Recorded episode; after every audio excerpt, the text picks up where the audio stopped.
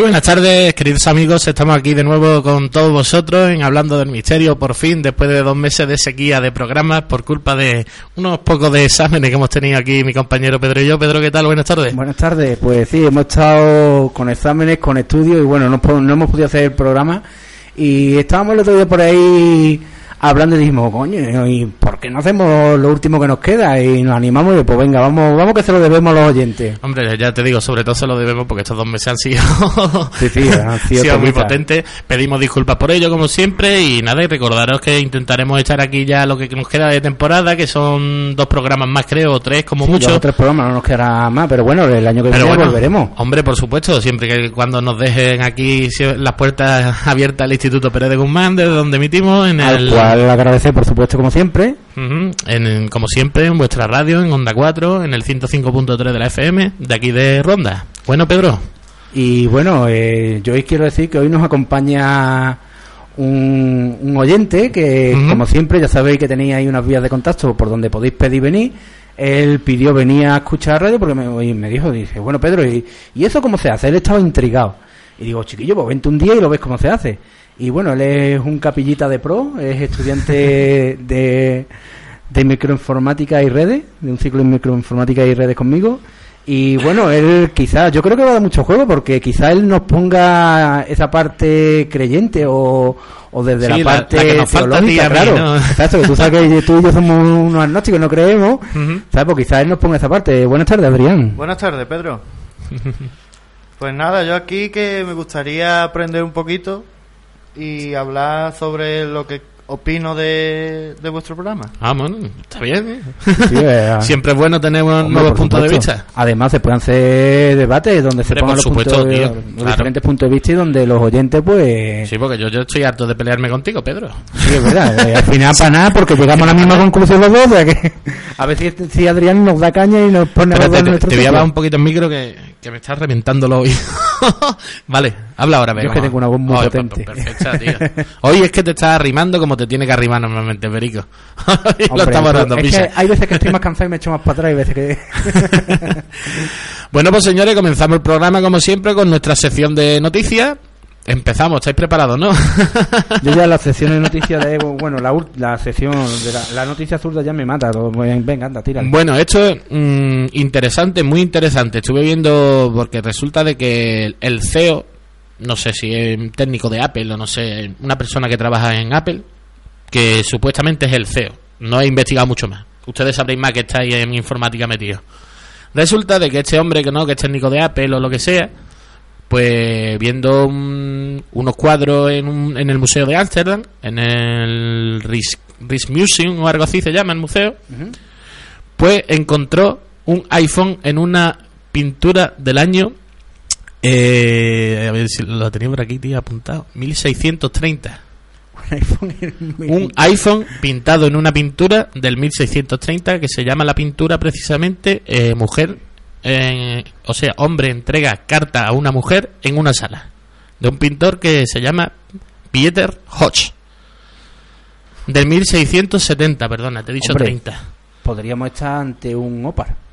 Es muy extraño, pero es que tú ves la, la, foto de la pintura y es que dice tú, eso no es una carta. Se ve claramente como una pantalla táctil y el, técnico este de Apple ha dicho que es que es un iPhone. Dice, ¿cómo, cómo está ahí un iPhone en esa pintura? Ya te digo, a, ver, o una de las dos, o el pintor era muy malo y no se ve dibujar una carta, o estamos ante uno de, de, un OPAR, que yo no sé, pero yo la representación de un OPAR, que bueno, como ya saben los oyentes, si no lo decimos, un OPAR es un objeto fuera de su tiempo. Sí, sí. a mí me ha extrañado sobre todo esto eso porque supuestamente las cartas desde que se conocen están hechas en papel y blanco, no es, son negras y con iconos.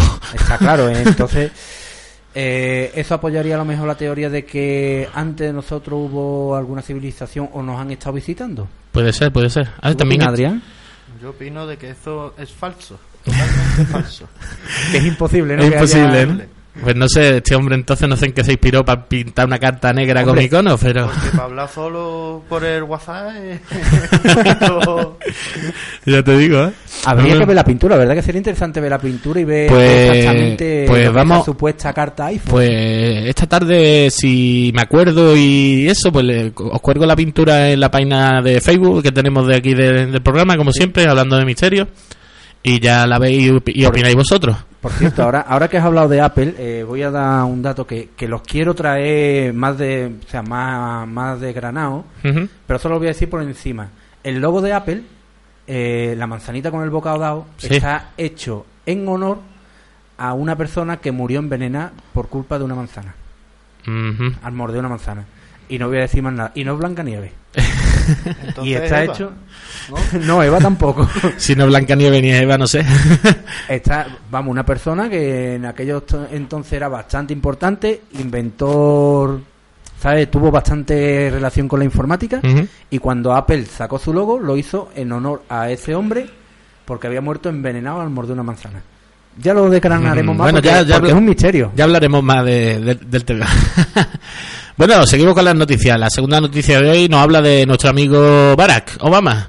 Barack Obama. Pues dice este hombre que antes de irse de la Casa Blanca va a hablar sobre la verdad del Área 51. ¿Lo dejarán? Mm, no lo sé. Dice que va a contar la verdad y que en el momento que la cuente mucha mentalidad sobre lo que hay allí va a cambiar. Hombre, ya mm, de la Área 51 hemos hablado mucho y se puede Hemos hablar hablado muchísimo porque después de todo lo que hemos hablado hemos hablado prácticamente superficial porque lo hemos tocado a nivel Según, es tan extenso el tema y tanto lo que se puede hablar según la fuente de la noticia, dice que va a desvelar la verdad sobre los extraterrestres que hay allí. bueno es o sea es una verdad a gritos o sea un- una verdad oculta a gritos como se suele decir porque ya hoy en día quién no sabe que allí existen Hombre, es que hay tantas pruebas y tantas está, cosas es que tanta gente que ha trabajado y ha hablado evidencia. El, el último que ha hablado, por lo visto, ha sido un físico que estaba allí trabajando Cierto. para copiar, por lo visto, tecnología, alienígena. exacto Y este hombre, por lo visto, eh, estaba a terminar con un cárcel Sí. grandísimo y ha soltado lo más grande de lo aquello. estuve viendo en televisión y es impresionante lo La que ha dicho es ese sí. hombre Es Como siempre los americanos han intentado desacreditarlo, como que está loco, como que está no sé qué. Pero, Sí, pero el hombre no se veía loco para nada. a mí me, yo a mí me da de tontería. Un hombre ya a punto de morirse y con la cabeza en su sitio cuenta las cosas como son. y Hombre, no- por supuesto.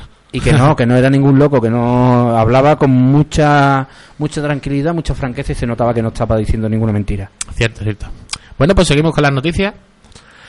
Esta noticia es otra sobre la NASA. La NASA, por lo visto, afirma de que entraremos en contacto con el planeta X, que no me acuerdo ahora del nombre, Nirubu, Nubiru, algo así era. Pedro, el de los Anunnaki. Eh, Eh, no, Nubiru, así, creo no, que no, no, La verdad así. que me has pillado fuera de juego. No- Bueno, no ahí tenemos a Kumori y a Shiki, que es. después Sí, ya nos darán nos van a dar candela, seguro que no, que, que nos rectifican.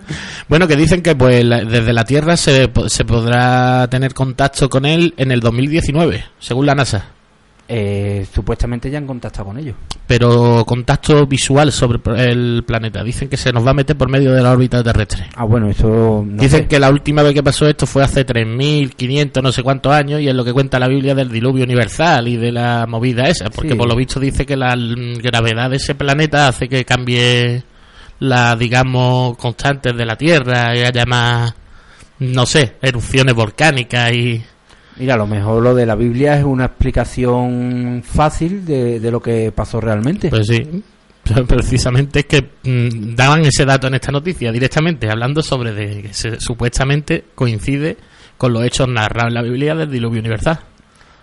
Es que si, si cogemos muchas partes de la Biblia y nos podemos, nos ponemos a pensarlas, son, son formas de explicar la- lo que es fácilmente para que la, la gente de aquella época entendiera las cosas. Porque claro, tú hoy le dices a, yo qué sé, a aquella gente le explica lo que es un iPhone, Pues sí. ¿sabe? Por- ya que hemos hablado, le explica, yo qué sé, lo que es un astronauta, ¿Y qué podía pensar aquella gente? Ahora, sin embargo, si le dice que era, yo qué sé, por de, porque era la Virgen que se te ha parecido, ¿sabes? Pues era más fácil de creer que si tú le dices que es un hombre que viene del futuro, por poner un Bueno, aquí ejemplo... tenemos ya un cristiano que nos puede debatir estas cosas, ¿eh? No, si, si yo estoy picando a ver si dice algo. Hombre, yo tengo que decir que cristiano, cristiano, lo que es a favor de la iglesia, no soy. Eso dejarlo claro desde primera hora. Después, a mí lo que más me gusta es el, el folclore, lo que es la de la Semana Santa, el paseo. ¡Vamos a la fiesta! Es que estamos eso para la fiesta, chiquillos. no para otra cosa. Bueno, continuamos con las noticias, vamos con la siguiente. ¿Os acordáis de que aquí hemos hablado más de una vez de las luces estas que se ven nocturnas por aquí en Ronda, verdad? Pues por resulta cierto, de que estas estas luces, pues fuentes de amigos míos dicen que han visto mm, este mismo tipo de luces en- por la parte de Holanda, por los Países Bajos. Sí, bueno, esas, luz- esta- esas luces se han visto en muchos sitios. Ujú. Son típicas apariciones. Hombre, yo traigo la noticia porque me dijo ahí el, el amigo, pues, dice, ponlo en tu programa porque me mandó un par de fotos y, y digo, Dios, es que son lo que se ven aquí, ¿no? vamos, igual, exactamente igual. Tres luces rojas que se unen en una, se vuelve blanca, se va parpadeando. Yo el otro día es que estuve hablando con, con un colega, un amigo mío de allí, de- del pueblo. Y, y me dio, dice, como él sabe que me gustan estos temas y que hago la radio, que por cierto, le mando un saludo a Antonio, que algunas veces nos escucha. Un saludo ahí eh, para el. Y, y me dijo, dice, Pedro, te voy a decir una cosa, dice, es que me acuerdo que tratasteis este tema un día, digo, sí, sí, es verdad, y me dice, pues es que yo el otro día, dice, precisamente por allí mismo, por donde decís vosotros, por la parte del Cerro La Salina, la parte de Ronda la Vieja, Sinipo y todo eso, dice, vi unas luces muy raras como vosotros decíais, como tres luces rojas, o sea que se ve que el otro día volvieron a aparecer. Yo no Yo te vi. puedo asegurar que el, el- fue el sábado, el no, el domingo, el domingo vimos otra vez la luz, pero la que es la blanca que se va parpadeando. La vimos desde lo de Jesús, que dijo Jesús, ustedes estáis locos. Sí, estáis locos, pero, pero bien que Lo vimos con el amigo Paco, un saludo si me estás escuchando, Paquillo, y, y ya te digo, nos quedamos allí los dos to- como tontos, allí mirando la luz, embobados. Tú sabes, plan Homer Simpson cuando ve a Dios que se queda... Pues Bueno. Adrián, ¿y tú qué opinas de eso de las luces, los Yo opino que puede ser un chino con las lucecitas esas blancas de colores que, pon- que brillan mucho. No sé, pero- a no- 300 metros de a altura. 300 metros de altura un chino. Bueno, podría estar haciendo paracaidismo. Yo eso, la Hombre. verdad que no pienso creer. Puede, no- puede no ser, pienso no te digo que no, es que son cosas como es de noche y nada más se ve la luz, pues tú puedes pensar que es cualquier los cosa. son muy raros, los, Los chinos hacen para- paracaidismo de noche, ¿Y ¿sabes? quién te dice a ti que no son drones mandados de los americanos estos para estar vigilando, no como ser, siempre? porque ser, por supuesto. Nos tienen vigilados por todos lados, Lo macho. que pasa es que la luz que la luz que lleva un dron no se ve desde, Pero a lo desde aquí a- Pues sí. con esa con, ese tamaño. La verdad Puede que sí. llevar un foco grande, ¿no? No me lleva una de las linternas estas que tiene el hombre ese que por YouTube cocina pavo y todo con las linternas, ¿no? ¿No lo has visto? ser. Interesante eso, oye, con seis linternas te hace un pavo asado, tío. Increíble. bueno, y vamos con otra de las, ya la última noticia de las mías. Pedro me parece a mí que tiene hoy una, ¿no?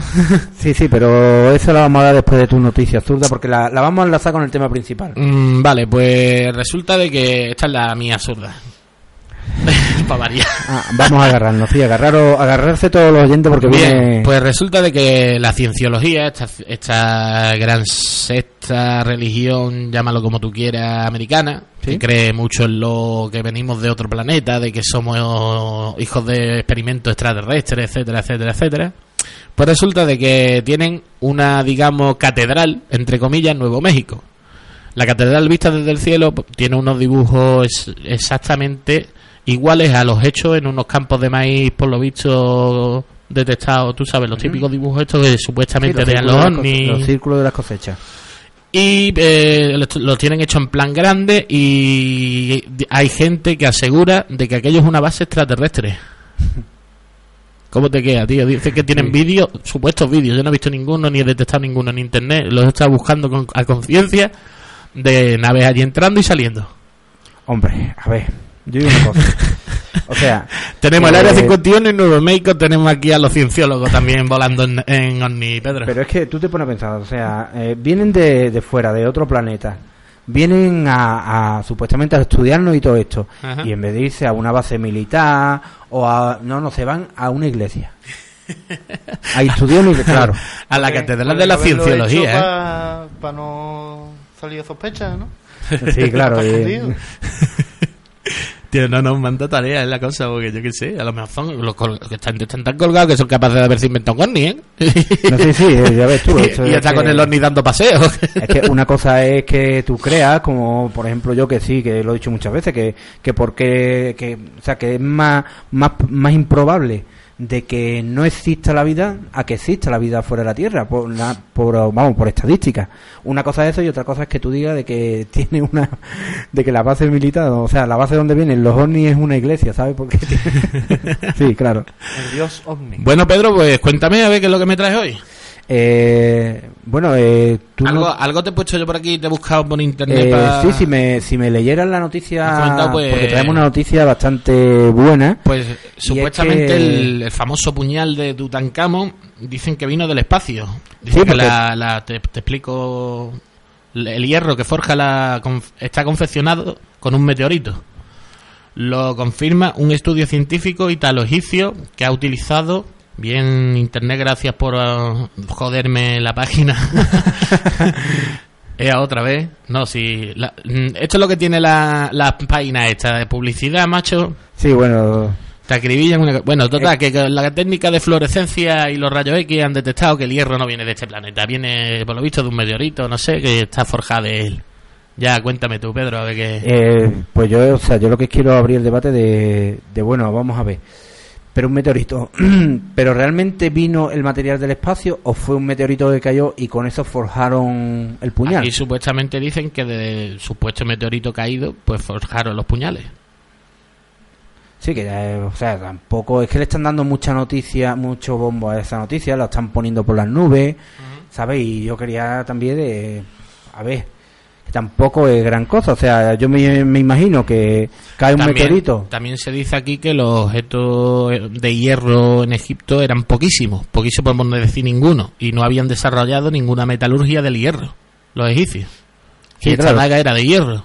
Claro, que también cómo sabían ellos cómo hacer la daga, si no Ujú. tenían desarrollado lo que es la metalurgia. Bueno, la foto de la daga la pondremos también junto con la foto de la Sí, sí, sí, sí. para que la veáis ustedes, porque la verdad es que la daga está... Yo me la llevaba a mi casa, ¿eh? para cortar pan, niño.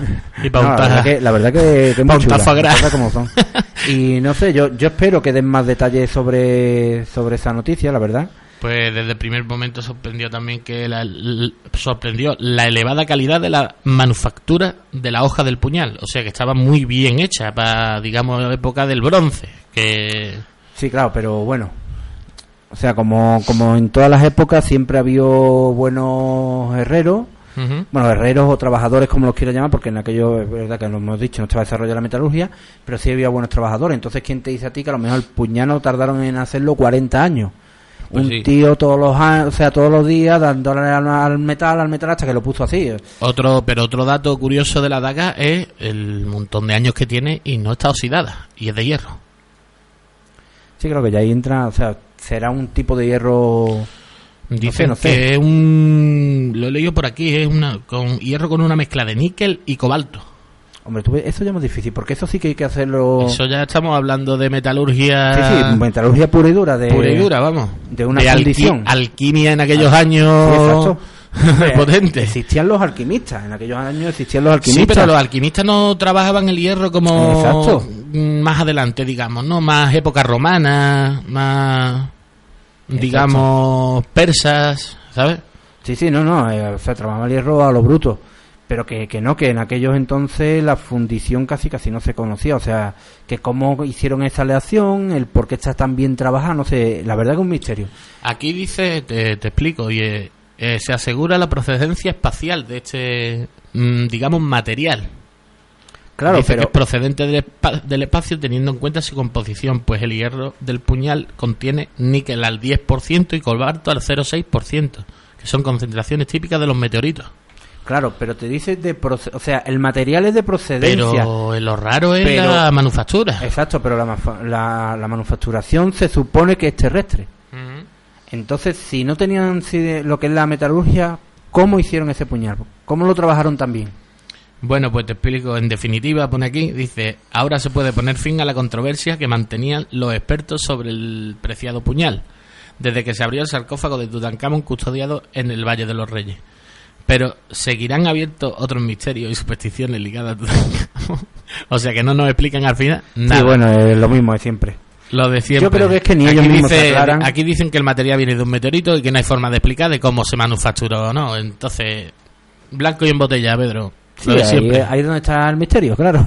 Siempre tenemos O sea, lo mismo. otra noticia sin poderla resolver porque no sabemos realmente de cómo se hizo. Ahí está la cosa. Es Así que, que nada, si los señores oyentes tienen más Pensar noticias que de ellos quieren dar su opinión, pues ya sabéis.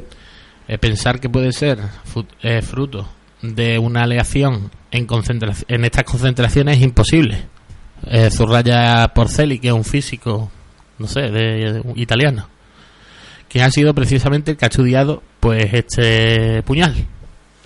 No o sea sé, que no sacan nada en claro. No, no sacan en claro, pero yo es que creo que es que ni ellos mismos se aclaran. Yo me parece a mí que Adrián, aquí en las noticias no estas lo que hacen es liar un poco más la cosa. Yo no creo que... No, no sé qué pensar, la verdad.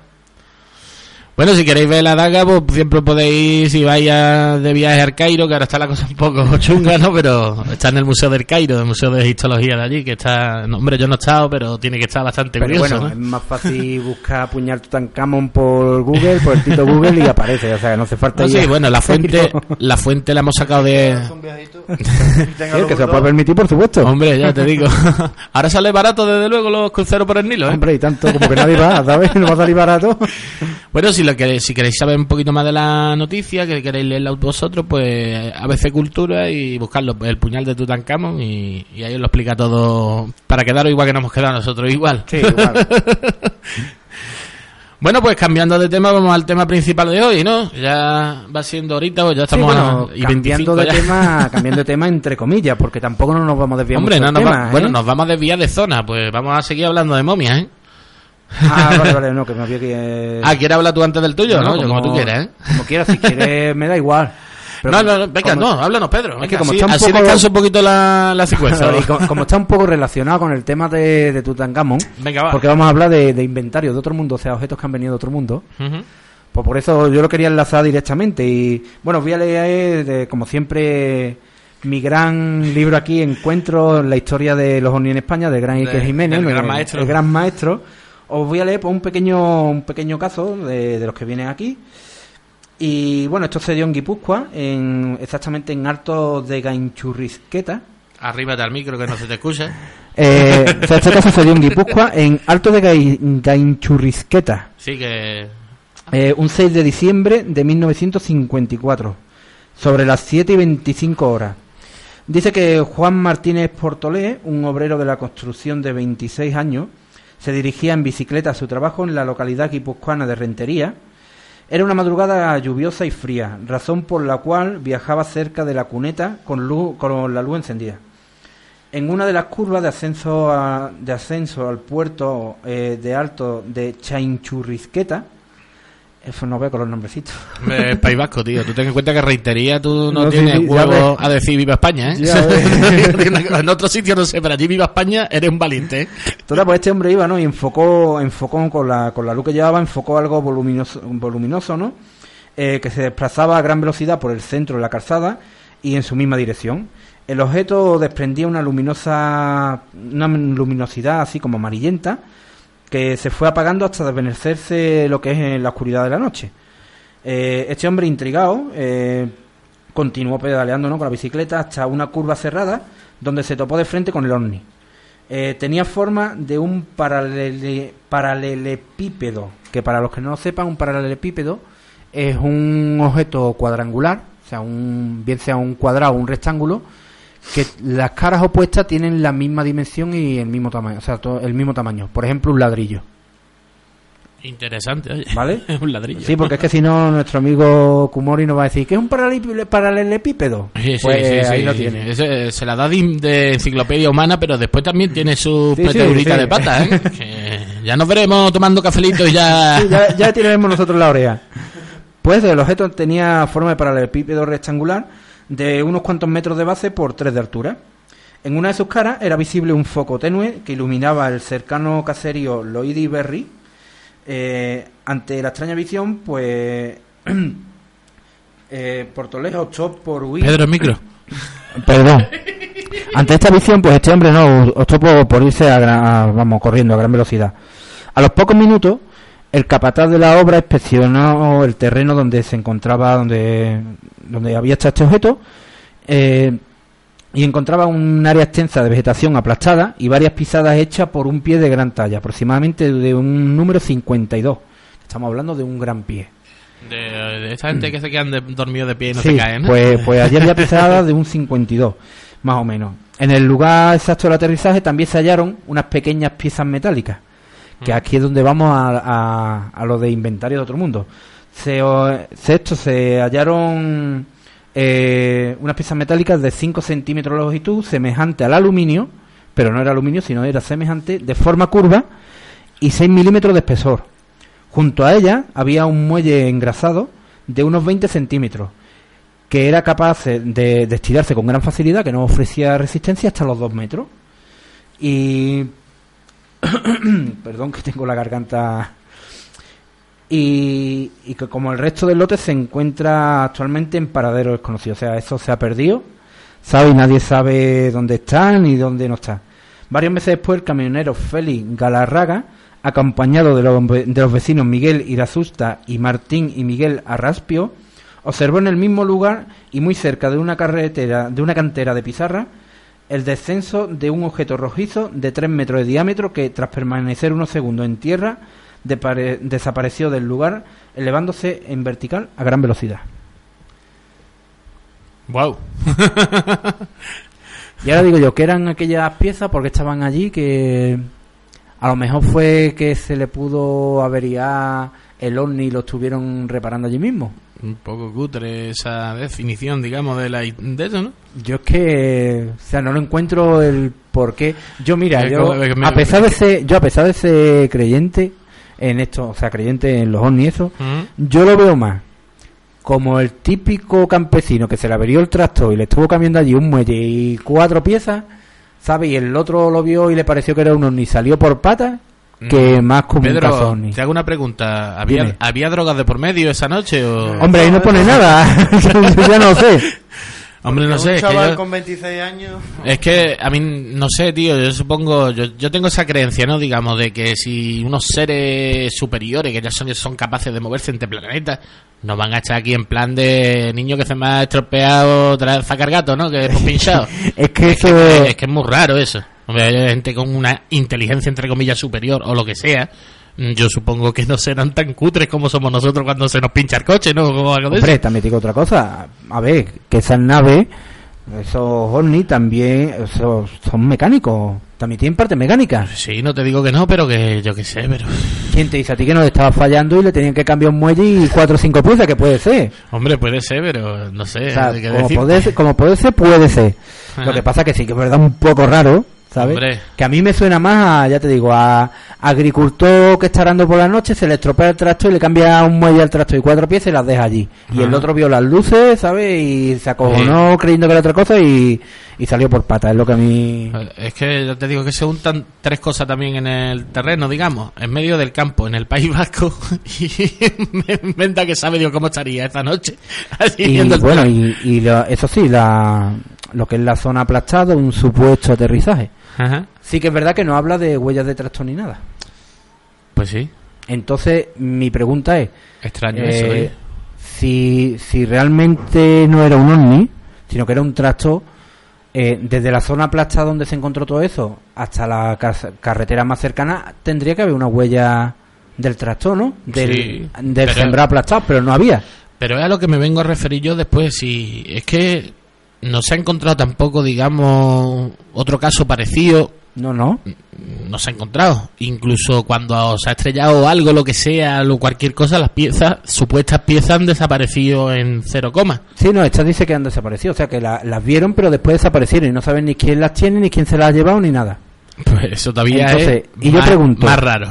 Bueno, yo pregunto, porque sí que es verdad que, que tenemos noticias y, y prácticamente evidencia, aunque no Ajá. lo reconozcan No, sí, sí, sí, de- los militares, de que los militares están experimentando con tecnologías extraterrestres, que las están, incluso que algunos aviones las utilizan. Hombre, el salto de tecnología desde los Claro, exacto, 60 hasta hoy en día ha sido tremendo. Hemos, hemos avanzado Entonces- 300 años en la tecnología. Claro, entonces yo pregunto, bueno, ¿y quién te dice a ti que no están probando un prototipo eh, hecho en la Tierra, de OVNI, por ejemplo, o utilizando O de- la tecnología OVNI, Sí. pero un prototipo real y que realmente se le averió algo, eh, le aterrizaron allí, lo arreglaron y después las piezas, pues evidentemente se las llevó el, el ejército, llegaría quien las tuviera y se las Ajá.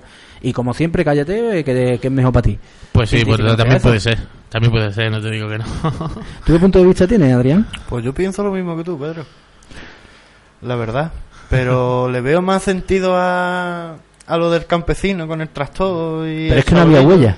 Es que la cosa si es que no había huella. que puede ser Pero es también que lo no otro que ha dicho, lo otro que ha comentado de que puede ser alguna nave, alguna aeronave, digamos, de Claro. que esté eh, en experimentación típica, Claro. no sé, los aviones estos invisibles, cualquier cosa de esas, son capaces Pero de, habrá- de- de aterrizar y despegar desde la misma El- posición, que no son... Lo- habrá otro los Steel, ¿no? sitio y no ahí en medio delante todo, el- que todo el mundo lo vea si de verdad están haciendo una... No, no, pero, o sea, era de noche. Era de noche y nada más que lo vio uno, así que... ¿no? Exacto, eh, podían hacer unas pruebas nocturnas. eh, hay unos, los aviones estos que despegan ¿Y verticalmente. en qué año fue esto, Pedro? Eh, te lo digo exactamente, mil, 1954. Ah, 54, pues no... Es que coincide con, con uno de los saltos tecnológicos, más o menos por esa época. sí, sí, sí. Fue donde hubo uno de los saltos tecnológicos, ¿sabes? Gordo. Entonces, porque por esa época, la verdad que, que, que la ciencia evolucionó bestia. Pues sí, pues sí, la verdad que sí. Entonces, ¿quién te dice que, que no fuera eso? No sé. Bueno, Ahí pues, queda la pregunta, a ver ahí queda la pregunta, ¿no? Ahí siempre pues tenéis para opinar, como siempre os digo, el Facebook de aquí del programa, hablando de misterio. si queréis también mandarnos un correo con vuestra opinión, lo que queráis, tenéis alguna noticia para aportar aquí al programa, que la demos aquí nosotros, pues tenéis el correo electrónico hablando de misterio arroba gmail.com y tenéis el blog por si queréis leer algo de que el blog no lo actualizamos de hace ya un siglo. Sí, es verdad, ¿no? pues desde el último programa que subimos. Pero está también el blog, vaya, que si queréis opinar lo que sea, pues ahí podéis comentarnos lo que queráis. Bueno, pues vamos a cambiar de tema, ¿no? Vamos a Sí, poner... nos vamos a ir a una zona cerquita por aquí, ¿no? Sí, nos vamos a ir a... Vamos a hablar del misterio, pues, de las nuestras queridas momias de Alpandeire. Para ello, pues, he encontrado aquí un, un pequeño vídeo en el que nos hablan, nos cuentan un poquito, pues, la, la historia de, de estas momias extrañas aparecidas en la catedral, catedral de la Serranía, digamos, que le llaman aquello. Sí, exacto. sí, Más conocida por Fray Leopoldo, eh, Exacto. por otra que cosa, aunque, digamos. aunque es un pueblo muy chiquitito y todo esto, pero tiene una pedazo de iglesia, ¿eh? Que Sí, dímelo nos a mí, he estado varios años tocando dentro de la iglesia. Tú ten en cuenta Eh, de que lo, digamos, lo extraño es que se encontraron, por lo visto, dos momias momificadas al estilo del antiguo egipcio de un hombre y una mujer dentro de esta iglesia. Poco extraño, ¿no? Bueno, dejamos aquí a, Sí, vamos a escucharlo. a los amigos del vídeo que nos lo expliquen y, y ahora comentamos. Vamos a dar comienzo a la lectura de una leyenda que me recuperó una niña de 10 años, hoy ya una mujer, maestra, por supuesto. Se llama Genoveva Vázquez Rodríguez y tal como ella la escribió, la cuento yo aquí. La iglesia la hizo una señora que se llamaba Tía Florita. Tenía un pilón lleno de monedas de oro y de allí se sacaba para comprar los ladrillos y las tejas que se gastaban. Iban por ella a un tejar que hay todavía con restos y estará a unos kilómetros de aquí. La gente del pueblo traía las tejas, los ladrillos a cuestas. Las mujeres si podían con tres ladrillos los traían, los tenían que traer en la cabeza. Y los niños, el que podía con una teja traía una y el que podía con dos traía dos. Cuando ya se iba terminando la iglesia, dijo un albañil de los que estaba trabajando que le parecía que ya no había más monedas, porque no alcanzaba con el brazo hasta el pilón. Entonces la tía Florita le dijo que se metiera dentro del pilón, que había más monedas. Y entonces se metió y efectivamente había monedas hasta terminar la iglesia. Por eso hay un refrán en este pueblo que dice, eres más hondo que el pilón de tía Florita. Bien, he querido empezar con esta leyenda porque una de las hipótesis que hay de su conservación, de la conservación de estas momias, es que posiblemente las embalsamaran a conciencia como agradecimiento a lo que hicieron en la construcción por la iglesia. Porque hay otra segunda hipótesis que debido a las características que reúne el recinto, pues se hayan conservado. De todas formas, podían estar mucho mejor conservadas, porque yo recuerdo que en los años 50 estas momias ya estaban fuera del nicho, estaban recostadas sobre una pared lateral y allí entraba la gente, las tocaba, las movía, las cogía.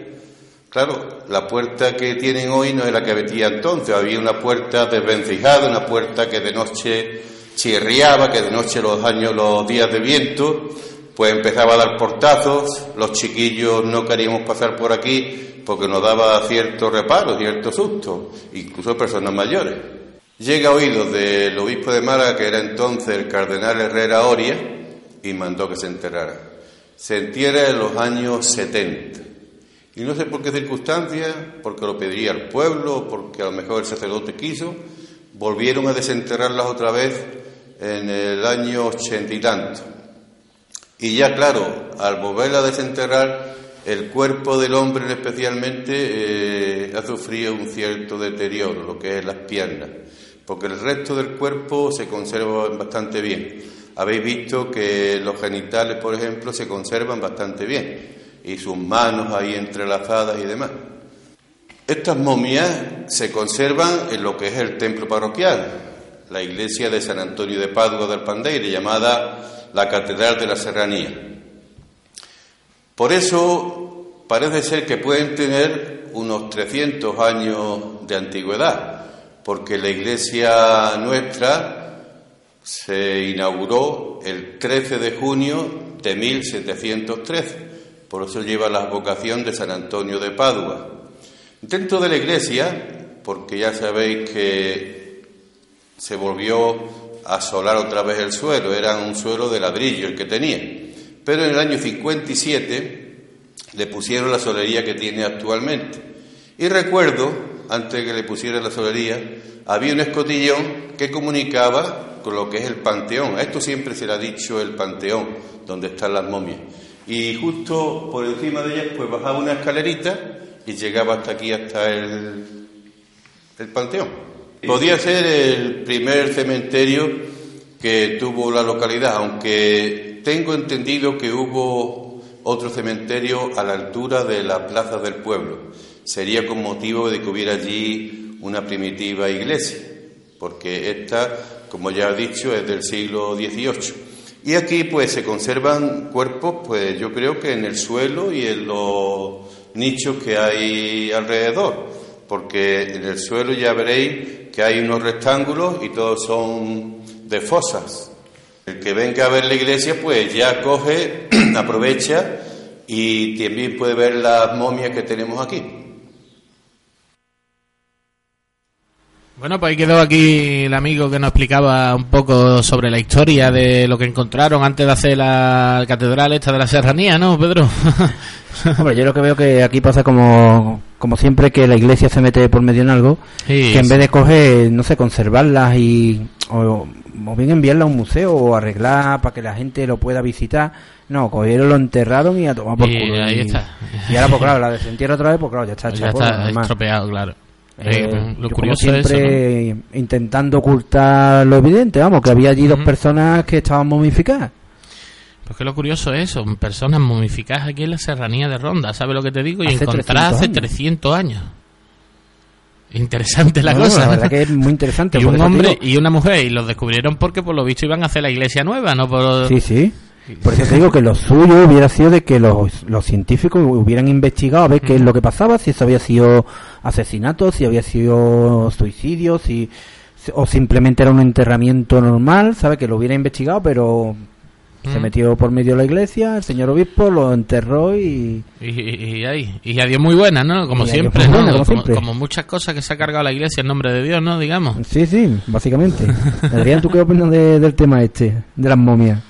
Pues igual, yo opino que si la iglesia siempre se mete por medio, quiere ocultar desde siempre al pueblo pues lo que pasa. Y yo opino de que no debería de haberlo ocultado, ¿no? Lo mismo que tú, Pedro. Yo es que opino siempre que la iglesia, siempre que se ha metido en cosas de estas, ha sido para desacreditar, digamos, teorías o cosas que pueden echar abajo su cimiento. Claro. Sí, sí. digamos que si se descubriera la verdad de muchísimas cosas, la iglesia no hubiera aguantado tantos años como, hombre, No, hoy en día no. se toma un poco más a pitorreo, pero hace, no hay que irse muy lejos, 50 años, aquí todo el mundo era agachar la cabeza que viene el cura, ¿sabes? Sí, es verdad, y los curas tenían un poder tremendo. Hoy en día un cura pues es una persona normal. Ahí está la cosa. Vamos, pero antiguamente Y sí que es verdad que la iglesia siempre intenta ocultar todo. Y, Pero eso es también como las, como las cosas, van pasando las épocas y cada cosa, pues cada época tiene su... prevalece una cosa y demás. Ahora le- los tiempos que vivimos, pues la religión no tiene mucho... Me ten en cuenta también que, que siempre, pues antiguamente, digamos, se han aprovechado también mucho de la incultura de la gente. De, Sí, claro. De que la gente no supiera ni leer y escribir, era lo que el cura decía, era lo que, como se decía, iba a misa. Claro, Pues, sí, que- no, no, nunca mejor dicho. Pues sí que es verdad que, que los católicos de hoy en día, que, que yo aunque no sea creyente, pero bueno, hay que respetar todo a, a todo el mundo, pero sí que es verdad que los católicos de hoy en día ya no son lo que eran antes, porque es verdad que antes eran católicos, como yo digo, ciegos. O sea, le decían, haces esto y haces esto y ya está. Hoy en día, por suerte, la cosa ha evolucionado y bueno, ellos creen en Dios, en la iglesia, en lo que sea, pero sí que es verdad que tienen su forma de ver las cosas, que hay cosas que les gustan, cosas que no. Sí que es verdad que, que ya no es esa fe ciega que había antes, eso sí, sí que es verdad. Yo personalmente opino que si- hay que creer en algo, sea en, la- en Dios, en Alá, en lo que sea. En algo hay que creer, pero no los extremos siempre dicen que suele ser tanto para bueno como para malo, Sí, los siempre extremos. son malos. Exacto, los los extremos, te extremos digo, nunca. de, de todo lo que hablemos, los extremos siempre. Todo lo extremista es malo. mm, Eso es, vamos. Pero yo, por ejemplo, yo soy capillita de pro, como has dicho antes, pero yo no soy... Vamos a ver, ¿cómo me explico? A mí me gusta lo que es el tema de la Semana Santa y demás, pero yo también... Yo lo que me mueve, lo que estoy estudiando es la informática, yo miro los avances de la medicina y demás, yo creo en la ciencia, yo no creo en... Claro, claro, por en eso. Dios, en que te va a curar, a los siete, a los tres días resucitó. Claro, por eso Eso, digo. Claro, claro. eso yo... Claro, por eso decía que, que la fe que hay hoy en día eh, no, es, no es una fe ciega, porque, eh, por ejemplo, Adrián tiene su fe por un lado, por lo bien capillita, que, que crea en Dios, lo que sea, tiene su fe, pero por otro lado, sabe que, por ejemplo, el que una persona se cure, eh, pues la verdad que es más de la ciencia, de que un buen médico acierte con, con lo que tiene, que más que por, por obra divina.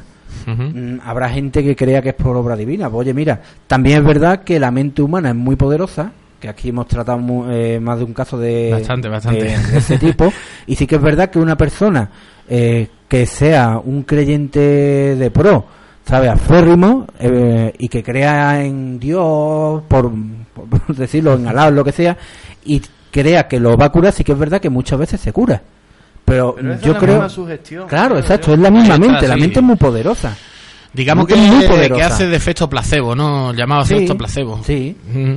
También dicen mucho que se aparece la Virgen cuando uno no ha estudiado, se va a aparecer la Virgen en el examen, no sé qué. Pero al final no se te aparece, Sí, si no que estudias eso te lo aseguro yo. con la bandera de Japón, vaya.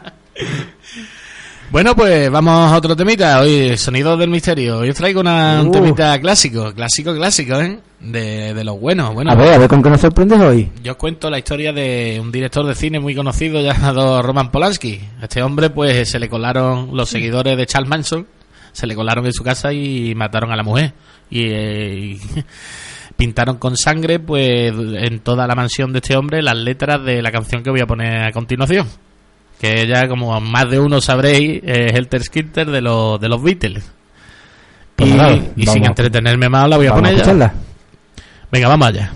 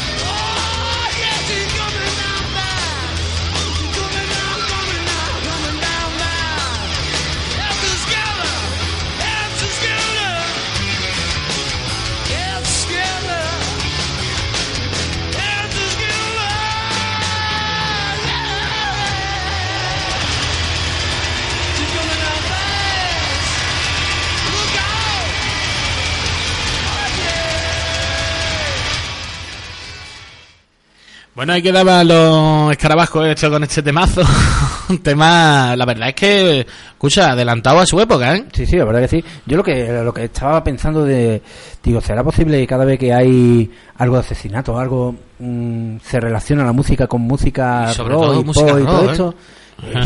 Y después, claro, después ven a los, a los rockeros y a los heavies como los malos. Y es que es normal que cada vez que eso o sea, hay algún colgado que pone alguna letra de rock, Pero ten en cuenta de que es que, digamos, el rock se ha inspirado siempre en historias así, digamos, macabras, entre comillas. Bueno, pero a ¿no? ver, tampoco todo el rock así. No, no, hombre, por porque favor. el rock que se inspira en eso también es una, un porcentaje Tiene a los estos, no, ¿cómo eran? Los strippers, eran, no, algo así, no es un grupo de, de heavy metal cristiano. Claro, también es heavy metal yo, cristiano, que- o sea- Porque te- las canciones son para escucharlas. Pero eso que a mí me da coraje que siempre se relaciona el rock con, con, la- con el más rollo y los asesinatos y eso, cuando no, no es así. Pues sí, la verdad, ¿no? Más de uno, más de un grupo lo han intentado, digamos, chironar por temas de estos, de Sí, canciones. El- Tenemos el famoso caso de, de los Judas Priest con una de las canciones que le... Y, y los mismos Rolling Stones son mismos majestades Satánica. satánicas, o sea, y tú escuchas las letras de los Rolling y tampoco no es que, o sea, son letras normales,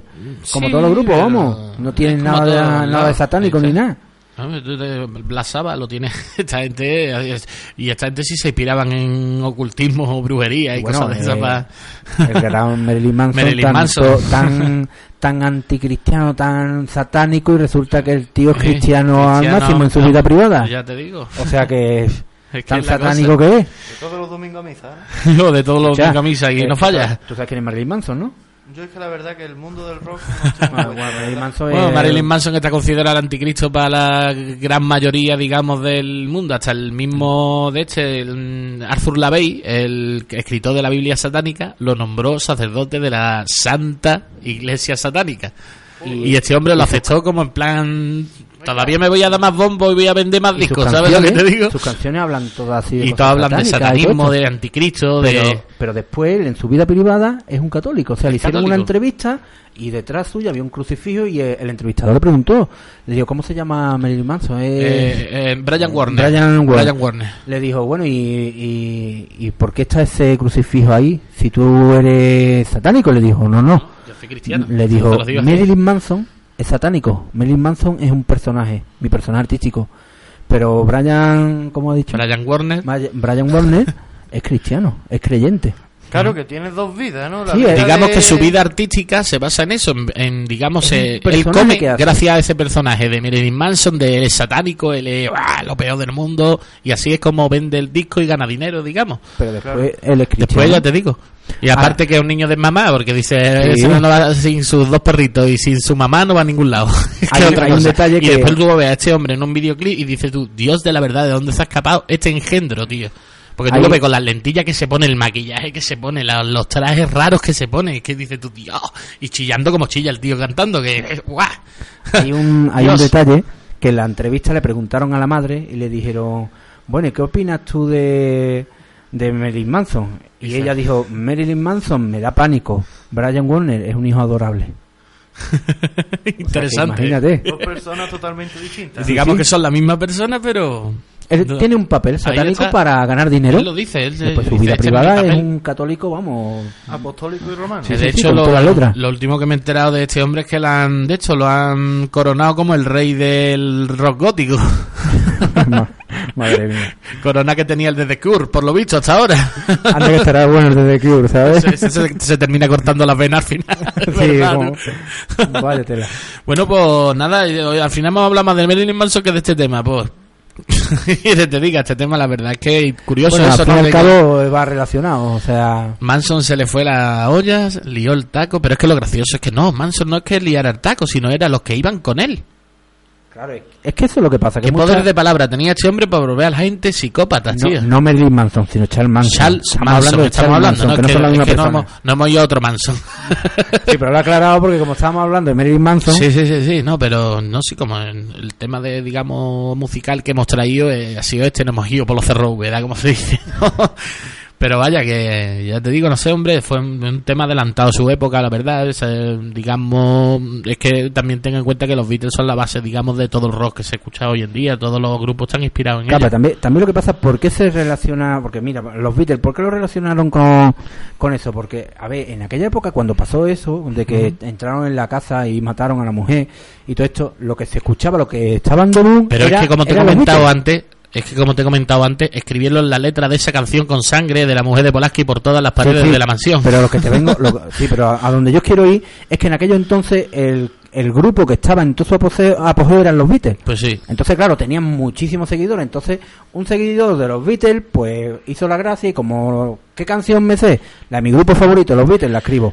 Pero Y- es que por lo que, digamos, he leído, fue el mismo Charles Manson el que le dijo a esta gente que tenían que escribir la canción. Sí, bueno, porque es que ya sabemos Charles Manson cómo estaba, porque No, ese, tenía una pedrada en la cabeza, vamos, tremenda. Una pedra o un ladrillazo. Sí, un ladrillazo y bien, bien gordobado, vamos. Dios santo de la verdad. Ese se Pues cayó, cuando nació se cayó de cabeza al suelo, algo le pasó porque ese hombre no es normal lo que era. Bueno, pues nada, pues hasta aquí el programa de hoy. Espero que os haya gustado, que nos disculpéis por habernos quitado en medio tantísimo tiempo. Hombre, tener en cuenta de que los módulos es lo que tienen. Llegando mayo, exámenes a muerte, vamos. ¿No, Lo Pedro? tiene, no, no hemos podido venir antes. Pues nada, Nada, estaremos con vosotros pues un par de programitas o tres más hasta que Sí, ya nos echen de aquí y nos digan, mira que ya ya tenemos que cerrar y nada, y volveremos pues el año que viene seguramente. pues sí, eso, nos dejan, eso espero, claro. ¿no? Eso es siempre y cuando nuestro amigo Alejandro nos comente a ver qué es lo que tiene en mente para el año que viene. Sí, sí, a ver, a ver, porque como esto de un año para otro cambia la cosa. va cambiando, o sea que, pero vamos, seguramente el año que viene estaremos por aquí dando guerra y trayendo más casos paranormales. Eso esperamos. bueno, pues nada, pues despídete Pedro ya que está. Nada, yo como siempre os digo, la frase que siempre os digo, eh, todo lo que habéis escuchado, todo lo que veis y todo esto, eh, verdad o ficción, eso hasta que la ciencia algún día nos demostrará si es verdad o ficción. De momento todo está en tu mente. Bueno, también darle las gracias aquí a- al amigo que ha venido hoy con nosotros, ¿no? Muchas gracias por venir al programa, hombre. De nada, hombre. y nada, esperamos, pues... esperamos tenerlo más Hombre, por esperamos, aquí. esperamos tenerte más cita por aquí. Comentar de que a lo mejor la semana que viene viene también algún extra. Sí, bueno, un colaborador que ya ha venido Que ya alguna, ha venido otra alguna vez. vez. y Me ha dicho que la semana que viene va a venir. Vamos, vamos A a, ver- si nos a ver si se traer. anima, ¿no? A ver, a ver si se anima. Rafael Palma, un saludo de aquí y te espero la semana que viene. Bueno, yo como siempre, pues mandar saludos a todos los que nos escucháis, Chiqui Comori, a Fran Marín, que tiene que estar ya tío, cuando escuche el programa me va a dar tío un beso virtual en los morros, en los morros con mucho amor. y nada, y como siempre, pues espero que hayáis disfrutado del programa. En la semana que viene nos veremos, como siempre, los miércoles a las 7 aquí en Onda 4, en el 105.3 de la FM de aquí de Ronda, desde la radio del Instituto Pérez de Guzmán, desde la que nos dejan emitir estos grandes programillas. Y como siempre os digo, pues podéis dejarnos vuestros comentarios, vuestras ideas, vuestras noticias extrañas, lo que queráis en nuestro correo, en hablando de misterio. Por cierto, antes de que termine, Sí, tengo que decir que la noticia de la daga de Tutankamón nos la hacía llegar nuestro amigo Kumori. Ah, vale. ¿Vale? que después dice que os lo dije y no lo habéis dicho. Pues ahí que ha dicho, nada, como pues muchas gracias por la noticia. bueno, sí, tenéis el Facebook también, hablando de misterio, buscar la página de, de nosotros por ahí por Facebook, hay unos extraterrestres pintados ahí en azul con unos ovnis y unas movidas.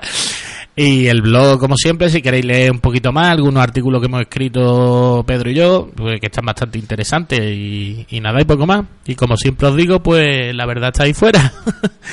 Buenas tardes, amigos.